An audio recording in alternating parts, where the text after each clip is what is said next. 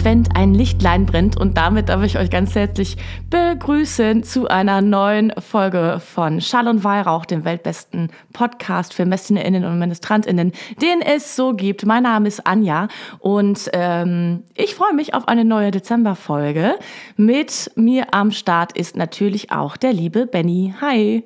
Ja, hallo Anja, schön dich zu sehen, schön dich zu hören. Äh, Advent, Advent, ein Lichtlein brennt, dieses berühmte Gedicht, das äh, schon verschiedenste Ausformungen erlebt hat, glaube ich. Äh, ja, absolut. Wenn man es weiter ausdichten Ja, wird. ja, und es ist auch das Einzige, was ich äh, jemals können werde, wahrscheinlich ähm, es sei denn, ich gehe an die Sache noch mal ein bisschen ambitionierter ran und lerne wirklich noch was. Es ist ja noch ein bisschen Zeit, es ist ja noch lange nicht Weihnachten, ähm, sondern wir sind ja gerade mitten im Advent und was für eine schöne Zeit. Also ich genieße das gerade sehr. Ähm, ich habe einen sehr schönen Adventskranz zu Hause stehen. Ich habe schon ein bisschen geschmückt, aber nicht zu viel. Also so zwei Sternchen hängen da. Es gibt einen Adventskalender. Ähm, ich war auch schon auf dem Weihnachtsmarkt gestern Abend. Also so langsam komme ich hier in ganz gemächliche Adventsstimmung, ohne es zu übertreiben. Und Benny, ich hoffe, bei dir ist es auch so. Ja, leider nicht. Nein. Also das mit dem Adventsmarkt, das mit dem Adventsmarkt, das, also Weihnachtsmarkt bei uns ist Klassiker. Also das ist irgendwie so eine der ersten Destinationen, die man rund um diese Zeit ansteuert. Der erste Glühwein, der erste Punsch. Äh, und die verschiedensten Leckereien, die der Weihnachtsmarkt so hergibt.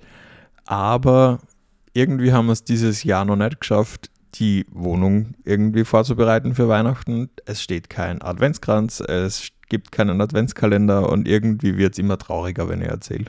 Oh, dann, dann, ähm, dann hilft vielleicht ein, ein schöner, fruchtiger, winterlicher Tee. Da bringt einen zumindest ein bisschen in winterliche Stimmung, wenn es für den Advent irgendwie auch noch nicht ganz reicht. Dann bist du. Ja, aber halt, oder? Jetzt, jetzt wo du sagst, Tee, wir haben einen Tee-Adventskalender. Habt ihr? Aber irgendwie trinke ich nicht jeden Tag Tee und darum habe ich den nicht am Schirm gehabt. Guck mal, wie schön, dass wir miteinander ja, sprechen. Ja, und zack, ja, ist schon. der Benny repariert. ähm, Ach, das ist ja jetzt witzig. Also, ich, ich wollte eigentlich gerade sagen, du bist so ein bisschen am anderen Ende des Pendels, weil ich lebe gerade, wenn ich so erlebe, wenn ich gerade so durch Social Media scrolle, manche verwechseln den Advent einfach wirklich mit volle Pulle mit Weihnachten. Ähm, ja. Und das finde ich so schade. Also hat man dann an Weihnachten eigentlich noch Lust auf Weihnachten, wenn man schon irgendwie 24 Tage lang Weihnachten gefeiert hat? Ich habe da gar, gar nicht, also ich habe viel Freude in mir, aber so viel Freude habe ich auch nicht. Das schlaucht doch, ja, oder? Irgendwie schon. Und es ist irgendwie diese Zeit, die so, diese Vorbereitungszeit ist auf Weihnachten, die zerschießt es ja komplett. Genau. Wo man sagt, wir haben jetzt diese vier Adventssonntage, wir haben eigentlich eine Zeit der Besinnung. In der Kirche wird Violett getragen, beziehungsweise rosa am dritten Sonntag. Und also alle Zeichen stehen eigentlich einmal auf einen Schritt kürzer treten. Mhm. Also ich glaube, dass du dann zumindest auch ein bisschen besser fährst. Du hast ja noch genug Zeit, dich vorzubereiten. Und du merkst gerade, dass es noch nicht so richtig flutscht. Und ähm, der Advent ist ja eben eine lange Vorbereitungszeit. Und dann nimmst du dir einfach auch die Zeit. Also irgendwann wird es schon noch kommen. Bin ich mir relativ sicher. Auf jeden Fall. Ich glaube, man braucht so nicht an Äußerlichkeiten aufhängen, ob jetzt irgendwie Adventskalender da steht oder nicht. Äh, oder der Adventskranz top geschmückt ist oder die Wohnung. Äh, man kann sich ja so auf Weihnachten freuen. Und die Vorfreude ist ja bekanntlich die schönste Freude. Das ist ein Satz, glaube ich, den man als Kind von seinen Eltern gerade in dieser Zeit extrem oft gehört hat. Ja, meistens in, in Form einer Beschwichtigung sozusagen. Aber was ich, ähm, was ich irgendwie auch gut finde äh, im Moment, was bei mir auch gut funktioniert, ist eben das Zusammenkommen mit Menschen, ähm, sei es auf dem Weihnachts- oder im Adventsmarkt oder bei irgendwelchen Aktionen, die stattfinden, wo man entweder aktiv dran teilnimmt oder ähm, passiv dran teilnimmt. Also ich sehe das gerade so bei unseren Jugendgruppen in der Gemeinde, die machen halt äh, die allerlustigsten Crowdfunding-Aktionen. Ähm, natürlich äh, stehen die, wenn du aus dem Gottesdienst kommst, stehen die da mit einer schönen kleinen äh, Glühwein- und Punschbude. Das ist ganz süß. Ähm, oder die Schokogrüße von unseren Leiterinnen, von denen habe ich auch schon mal erzählt. Die Aktion geht dann immer so um den Nikolaustag herum. Mhm. Ähm, die haben irgendwie über weit, weit über 1000 Grüße verteilt, also nachts mit dem Auto dann durch oh, die Pampa krass. fahren. Das ist richtig cool und ähm, ein großes Highlight. Ähm, also ich glaube so, das ist das Highlight in, in der dunklen Jahreszeit. Das andere ist natürlich das, das Sommerlager. Ähm, aber eine große Aktion, wo man viel zusammenkommt und das auch dann nachher äh, sich auch einfach drüber freut und dann nachher noch vollkommen erschöpft eine Pizza zusammen isst. Richtig cool. Also das ist ein schönes adventliches Zusammenkommen. Ähm, ach, finde ich schon ganz schön, muss ich sagen solche Aktionen. Es klingt extrem gut. Ja, ich glaube, es ist auch einfach extrem gut. Und ähm, bei uns ist es ja so, habe ich, glaube ich, letztes Jahr auch schon mal erzählt, äh, da hatten wir ja so eine Nikolaus-Folge, ne? Die Dezemberfolge 2022 war, hatten wir ja den ja. Nikolaus zu Besuch. Ich erinnere mich noch und ich hoffe, ihr erinnert euch auch, war ein großer Spaß. ähm, bei uns kommt der Nikolaus ja äh, zu den Kindern in unserem Teil des Dorfes immer schon am 5.12., bei den anderen natürlich am 6.12. Und ähm, mir ist in diesem Jahr ganz besonders aufgefallen, wie magisch das ist, wenn die Kinder einfach gar nicht mehr wissen, wohin mit Aufregung und Freude und äh, äh, der Nikolaus kommt und einfach die pure, die pure Nächstenliebe ist sozusagen. Ja, es ist ein unheimlich cooles Gefühl. Also ich glaube, ich habe das auch schon mal erzählt, dass ich für Neffe, Nichte, Nachbarkinder hin und wieder als Nikolaus unterwegs war. Mhm. Äh, und es ist einfach ein unheimlich schönes Gefühl, Kinderaugen leuchten zu sehen. Irgendwas zwischen Ehrfurcht und großer Freude, was da jetzt gerade passiert. Äh, da wünscht man sich selbst irgendwie wieder so zurück in dieses Gefühl, in die Haut von den Kindern, wo man sich denkt, wo man diese, dieses Mystische noch irgendwie besser zulassen konnte. Mhm. Wo man nicht überlegt hat, okay, und wer steckt jetzt hinter der Maske? Mhm. Na, das war einfach der Nikolaus, der Kummer ist. So. Und das war gut also so. hat auch kein Kind Fragen. Ich weiß gar nicht, ab welchem Alter das so meistens so kippt. Also wenn dann die, die Kinder so in so ganz unterschiedlichen Alter sind, wird es ein bisschen kritisch. So, da musst du gucken, dass da kein Spielverderber oder so dabei ist. Ähm, ich weiß es gar nicht mehr, wann das so gekippt ist. Äh, aber mir wurde die, die Wahrheit auch von äh, einem älteren Familienmitglied, aber in meiner Generation, finde ich, äh, vorgetragen und das hat mich traurig gemacht sehr traurig. Nicht, weil ich enttäuscht ja. war, sondern weil mir ein paar Jahre des Zaubers genommen wurden, bis ich selber drauf gekommen wäre. Mann. ja, also an alle älteren Geschwister da draußen. Reißt euch zusammen.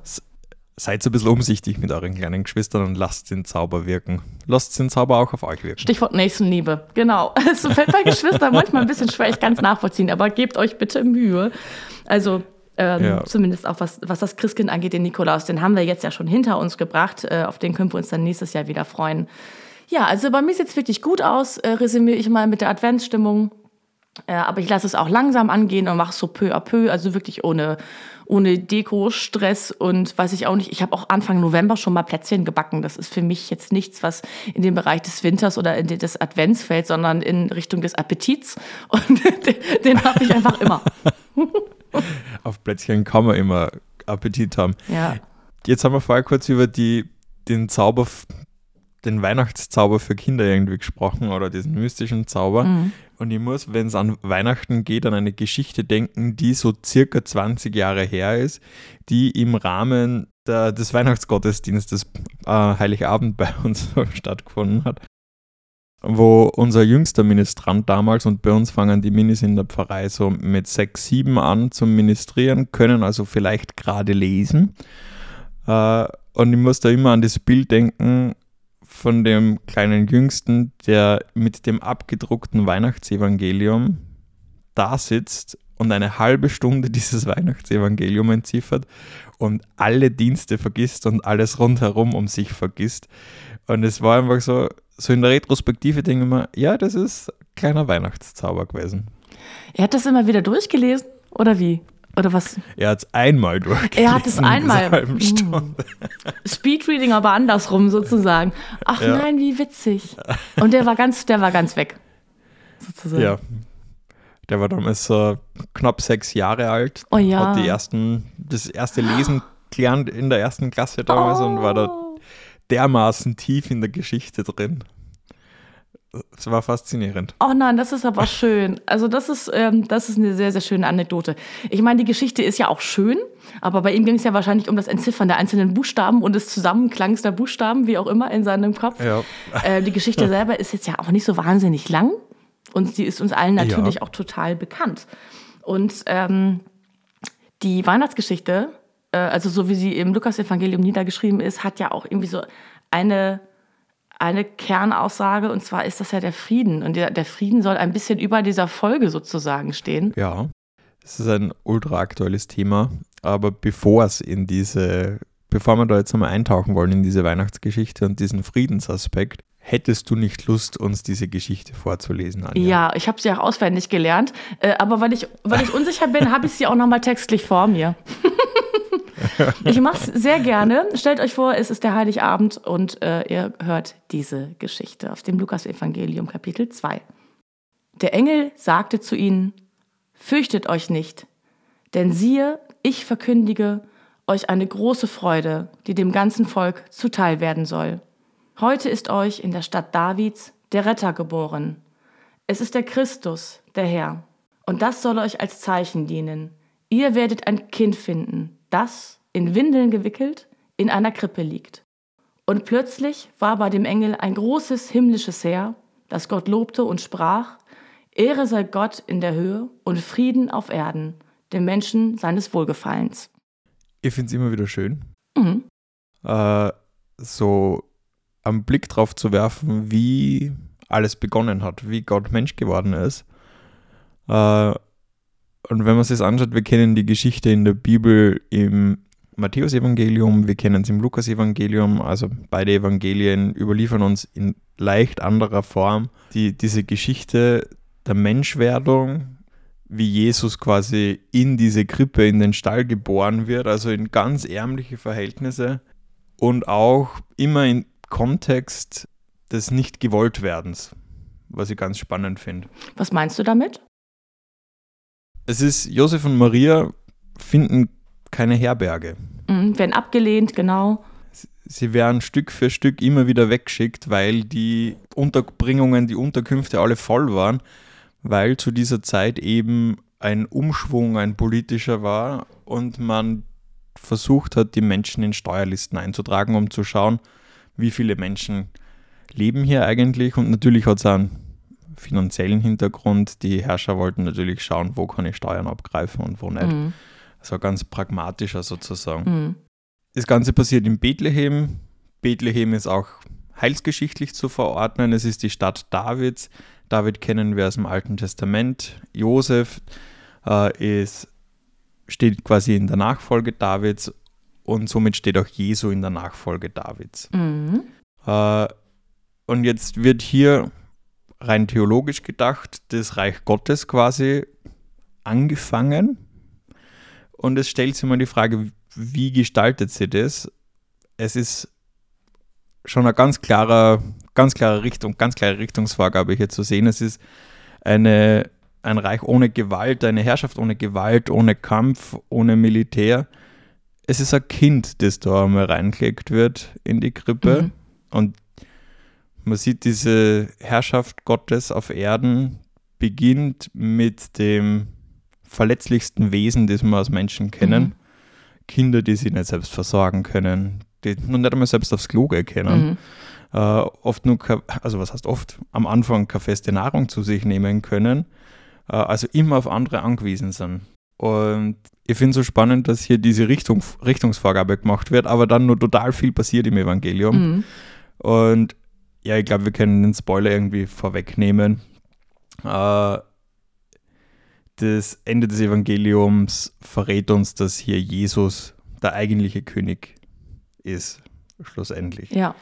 Und das muss man vielleicht nur kurz historisch einbetten, weil wir haben hier Herodes, der zu dieser Zeit zur Geburt herrscht, der irgendwie so der König der Juden zwar ist, aber eigentlich nur aus römischer Sicht, also den haben die Römer eingesetzt mhm. in, mhm. Äh, in Syrien damals, also in, im heutigen Israel.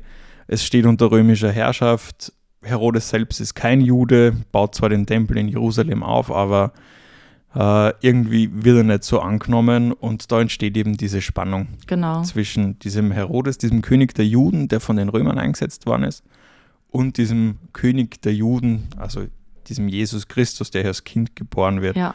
Und diese Spannung zieht sich ja durchs ganze Evangelium durch und findet dann quasi ja in der Ostergeschichte seinen Höhepunkt. Ja, absolut. Also wenn man das mal so betrachtet, also die, die Weihnachtsgeschichte quasi weitergedacht, dann, ähm, dann wird ein ganz deutliches Bild tatsächlich gezeichnet. Das finde ich gerade ganz spannend.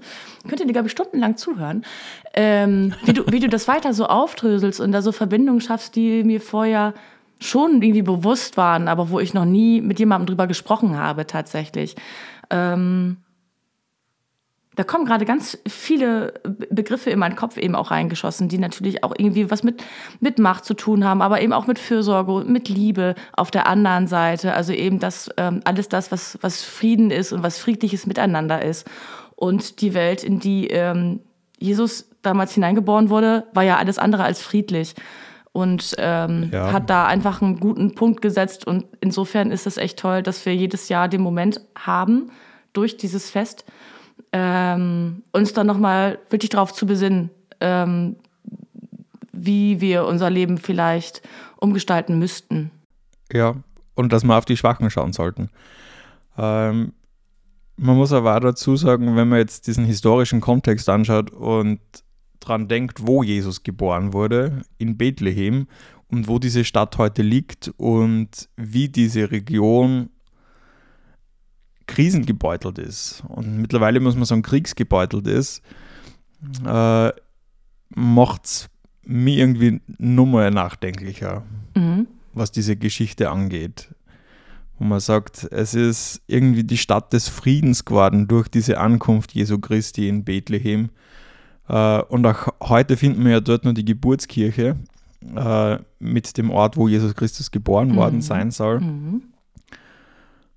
Und es ist ein Zeichen des Friedens und von dort aus geht er das Friedenslicht weg. Also wir haben ja schon mal eine Folge über das Friedenslicht gemacht. Also das dann in den 80er Jahren äh, von einigen Österreichern äh, und vom öffentlichen Rundfunk in Österreich initiiert worden ist, wo jährlich ein Licht in der, Grab, äh, in der Grabeskirche, in der Geburtskirche angezündet wird, an der Stelle, wo Jesus geboren worden sein soll. Und das in die ganze Welt verschickt wird. Ja. Und dann ist es genau diese Region, die extrem gerade leidet. Ja, absolut. Ähm, also immer schon, also soweit ich zurückdenken kann, das sind ja so ein paar Jährchen immerhin, ähm, immer schon, äh, klar, krisengeschürt, jetzt ganz im Besonderen. 2012 oder 2013 bin ich äh, selber mal dort gewesen, habe dann eine kleine Studienreise gemacht, eine Rundreise durch das Heilige Land äh, eben auch bewusst Heiliges Land genannt und nicht äh, Israel an der Stelle. Da kann man auch noch mal ganz, mhm. ganz lange drüber sprechen. Ähm, und ich war in der, ähm, war eben auch in der, im, am Geburtsort. Und das ist schon eindrucksvoll, tatsächlich dort zu sein, aber eben auch die Umgebung zu sehen, zu sehen, welche Menschen leben da jetzt, wie gestaltet sich dort äh, das Leben aus im Alltag, wie ist das durch, äh, durch diese, diesen Hotspot sozusagen geprägt und das ist schon krass und das ist auch für, für Extrem. das ist einmalig. Es ist einfach einmalig. Ja, es ist ein magischer Ort und umso schlimmer ist, dass man derzeit nicht hinreisen sollte, mhm. muss man jetzt an der Stelle sagen können, tut man ja immer irgendwie. Es ist, glaube ich, derzeit einfach nicht zu empfehlen. Äh, und die große Hoffnung ist, dass dieser Ort unversehrt bleibt, dieser Ort der, des Ausgangspunkts des Friedenslichts, äh, auch in metaphorischer Form, wenn wir Jesus Christus als das Friedenslicht jetzt betrachten. Ja. Äh, jetzt habe ich Friedenslicht so oft gesagt, wir haben über das Friedenslicht schon mal gesprochen im Podcast. es ist die Folge aus äh, vom Dezember 2021, wo wir über das Friedenslicht reden und das Ganze nochmal genauer beleuchten, was es damit auf sich hat, die Geschichte des Friedenslichts und wie es so verteilt wird. Genau. Und äh, tatsächlich, ihr könnt noch mal ein bisschen nachschauen. Friedenslicht.de ist da eure Infoquelle der Wahl sozusagen. Ähm, denn das Licht wird gerade verteilt. Die Aussendung fand statt, ich glaube, am 9.12. Genau. Also es wird gerade wird gerade verteilt und dann könnt ihr mal schauen, wo sind eigentlich die Aussendungsorte. Ähm, und wenn die Bahn nicht äh, streikt, dann wird das Friedenslicht auch eben in der Bahn mit Sondergenehmigung, da haben wir drüber gesprochen, das weiß ich jetzt gerade noch, äh, ja. und auch im Flugzeug mit Sondergenehmigung dann brennend in den Verkehrsmitteln transportiert und äh, ja, in fast jede einzelne Gemeinde reingetragen. Faszinierend. Ja, ist eine Kindheitserinnerung von mir. Cool. Das Friedenslicht zu holen und heimzutragen. Und ich freue mich schon wieder auf zu Hause wenn dann das Friedenslicht bei uns neben dem Esstisch mhm. brennt. Ich finde, das Friedenslicht hat natürlich eine ganz krasse Symbolik, dass der Frieden zu jedem nach Hause kommt, von dem Ort der, der Niederkunft sozusagen. Ähm, rein symbolisch ist gut, äh, weil es sich mhm. auch immer wiederholen lässt. Ähm, vielleicht noch pragmatischer sind natürlich andere Friedensprojekte, die ein bisschen griffiger sind, die ein bisschen mehr in unseren Alltag reingehen und das nicht nur zu einer speziellen Jahreszeit, sondern irgendwie auch unterjährig stattfinden. Ja, ich glaube, das ist wichtig, dass man einen Punkt hat, in dem es nur mal ganz bewusst gemacht wird, aber es wäre Frieden, glaube ich, nicht möglich in vielen Teilen der Welt, äh, ohne Menschen, die sich das ganze Jahr oder ihr ganzes Leben dafür einsetzen, dass an gewissen Orten Frieden herrscht. Natürlich ist das Ganze nicht immer von Erfolg gekrönt, aber ich finde, äh, es ist schon notwendig, diese Projekte auch manchmal zu nennen und zu sagen, es gibt Menschen, die sich hier für Gemeinschaft einsetzen, die ohne Gewalt auskommt. Und wir haben hier drei Friedensprojekte aus Israel und Palästina, die hier gemeinschaftlich arbeiten, irgendwie mal in den Fokus gestellt, wo man sagen, wir wollen die kurz vorstellen, wo das erste Beispiel Parent Circle Family For Families Forum wäre, PCFF, äh, in dem israelische und palästinensische Eltern und Angehörige von Opfern durch Anschläge eine Gemeinschaft bilden, in der gemeinsam mit der Trauer umgegangen wird, wo sie sich gegenseitig Trost spenden und wo sie sich versuchen zu verständigen. Mhm. Fokus ist hier der Prozess der Versöhnung der Nationen. Es gibt Bildungsinitiativen an Schulen, es gibt internationale Vorträge und Ziel ist es natürlich, nachhaltig Frieden zu schaffen. Ganz schwierig ist es natürlich zwischen diesen zwei Volksgruppen, wenn man es so will, äh, weil die eine Gruppe oft die Sprache der anderen nicht kann und nicht lernen möchte aufgrund verschiedenster Konstellationen, ja. wo dann eben ich glaube, die zweite Initiative ins Spiel kommt. Genau, die setzt in der Schule an, tatsächlich im Bereich der ganz klassischen Bildung. Es ist die School of Peace, die wir da vorstellen möchten. Die School of Peace ähm, arbeitet mit jüdischen und arabischen Kindern und ähm, die gehen gemeinsam zur Schule und lernen Hebräisch und Arabisch, sodass, die, sodass es einfach auch eine sprachliche Möglichkeit der Verständigung untereinander gibt. Abseits aller kultureller und religiöser Unterschiede, dass ich die Sprache des anderen eben verstehe. Und wir kennen es eben auch aus der Bibel, wie wichtig das ist. Ähm, das, ne? es, es, ist einfach so, kleiner Link an Pfingsten sozusagen. Ähm, es ist wichtig und da setzt eben die Initiative School of Peace an, dass Menschen zueinander, miteinander sprechen können und auch zuhören und verstehen können. Und dann gibt es noch die Rabbis for Human Rights, ähm, also die Rabbiner für Menschenrechte. Und diese RabbinerInnen unterstützen PalästinenserInnen ähm, zum Beispiel, wenn sie von Zwangsräumung betroffen sind ähm, oder äh, beispielsweise bei der Olivenernte, ganz pragmatisches Beispiel, wenn die in der ja. Nähe einer Staatsgrenze äh, zu bewältigen ist. Ich finde ganz schön die Motivation, die hier dahinter steht bei den Rabbis of Human Rights. Äh, sie setzen in der Tora an. Die Tora ist das heilige Buch der Juden äh, und die schreibt eben vor, Gerechtigkeit zu schaffen. Und solange es keine Gerechtigkeit gibt, gibt es keinen Frieden. Und somit lebt man auch nicht nach Gottes Willen. Und hier hat man einen tief religiösen Grund, sich gegenseitig zu unterstützen. Ja, ich finde, das ist alles, das geht so auf so eine, so eine menschliche Wurzel irgendwie aber auch zurück. Also auch gerade wenn ich an die, an die Parents Circle, Family Forum äh, denke, was du gerade vorgestellt hast. Es hat auch so viel mit Emotionen zu tun. Also ähm, Trauer ist ein tiefes Gefühl. Ich, ich weiß ich nicht. Ähm, ich finde es krass. Also das sind, das sind ja alles irgendwie Opfer an der Stelle oder Geschädigte ja. oder na, Opfer ist halt so ein, so, so, ein, so ein Stempel drauf, ne? Geschädigte, ja, Betroffene, ähm, die sich in ihren Emotionen eigentlich vereinen. Also auch nicht in der Kultur oder sonst irgendwo, sondern in den Emotionen, die sie spüren und in dem, in dem ganz biografischen Schicksal, was sie erlebt haben. Also die Ansatzpunkte sind total unterschiedlich ähm, und äh, räumen so ein bisschen auch das, die, die religiösen und familienhistorischen äh, Gegebenheiten so ein bisschen außen vor und setzen ganz woanders an, um da eine Verständnisebene irgendwie aufzubauen. Das finde ich einen ganz spannenden Ansatz dieser Initiativen. Ja, es wird angesetzt bei tiefer Menschlichkeit schlussendlich. Genau. Äh, und wir werden euch die Initiativen, die Projekte natürlich auch in den Shownotes verlinken. Dann könnt ihr da gerne nochmal einen genaueren Blick drauf werfen und vielleicht die an, das eine oder andere Projekt auch unterstützen. Mhm. Man stellt sich immer so ein bisschen die Frage, was kann ich denn jetzt selber eigentlich tun? Und das ist verdammt schwer, finde ich. Ja. Ne? Also man will ja wirklich nicht in diesem Gefühl der, der Machtlosigkeit oder der Ohnmacht da irgendwie stecken bleiben.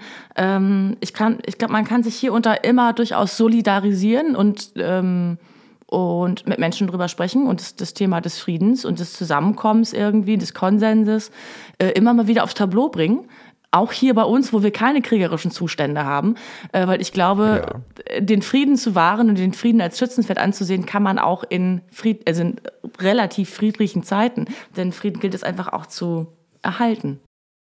Ja, immer als Punkt Solidarisieren, Punkt Unterstützung, gerade an ein Projekt denken, über das wir auch im Podcast schon gesprochen haben, nämlich im Januar 2022, wo wir den Sebastian zu Gast hatten.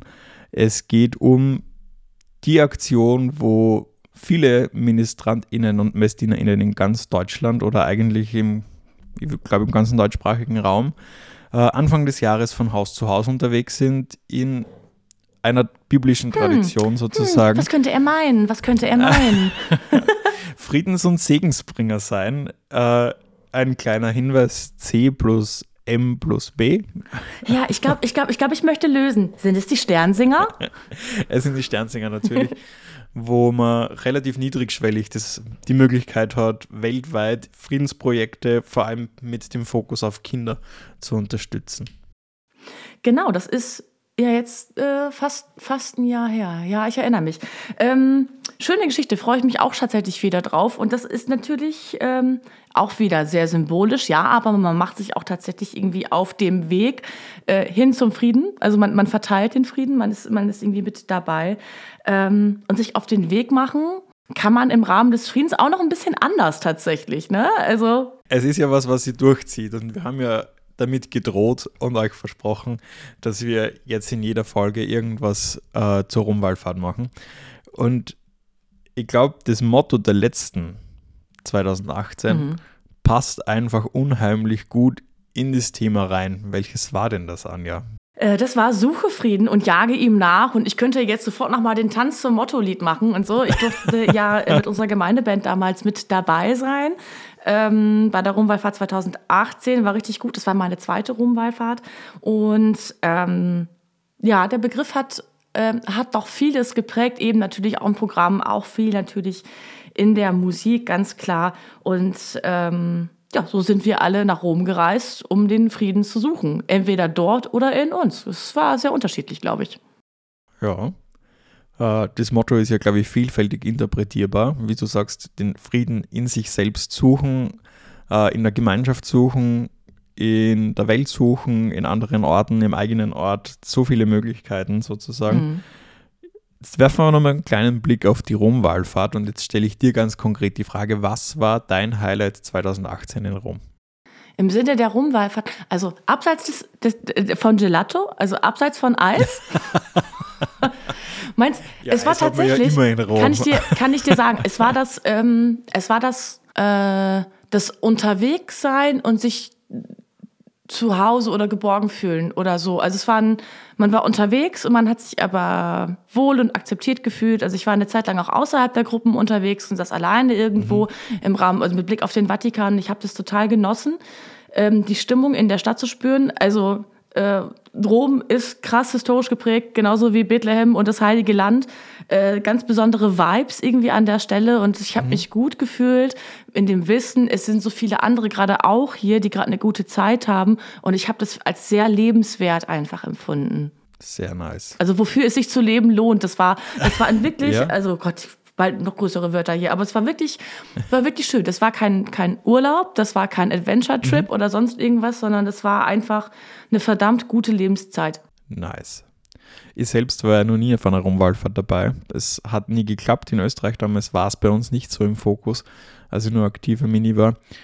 Ähm, aber quasi anstelle meiner Erfahrung haben wir die Erfahrung einer Teilnehmerin von 2018 eingefangen, die bei dieser Rumwaldfahrt 2024 quasi aktiv in der Vorbereitung mit dabei. Sie macht gerade ihr FSJ in Würzburg, eben im Kontext der Vorbereitung der Rumwallfahrt. Und wir hören uns einfach diese Sprachnachricht von der lieben Marie mal an. Für mich war eines der größten Highlights während der Rumwallfahrt 2018 die Gemeinschaft, die einfach während der gesamten Woche in Rom spürbar war. Man war in einem fremden Land, in einer fremden Stadt unterwegs, umgeben von fremden Menschen. Aber trotzdem hat sich alles nicht fremd angefühlt. Überall, wo man in Rom unterwegs war, traf man Menschen, die freundlich, herzlich und offen zu einem waren und die einfach keine Scheu vor einer Begegnung mit einem hatten. Man hat mit den unterschiedlichsten Personen die tollsten Gespräche geführt und 2018 habe ich Begegnungen gehabt, die bis heute mein Leben noch positiv prägen und einfach dieses Gefühl, was in Rom zu dieser Zeit geherrscht hat, war für mich das Highlight. Vielen Dank, Marie, dass du uns mitgenommen hast in deine Welt des Erlebens von der Mini-Wallfahrt 2018.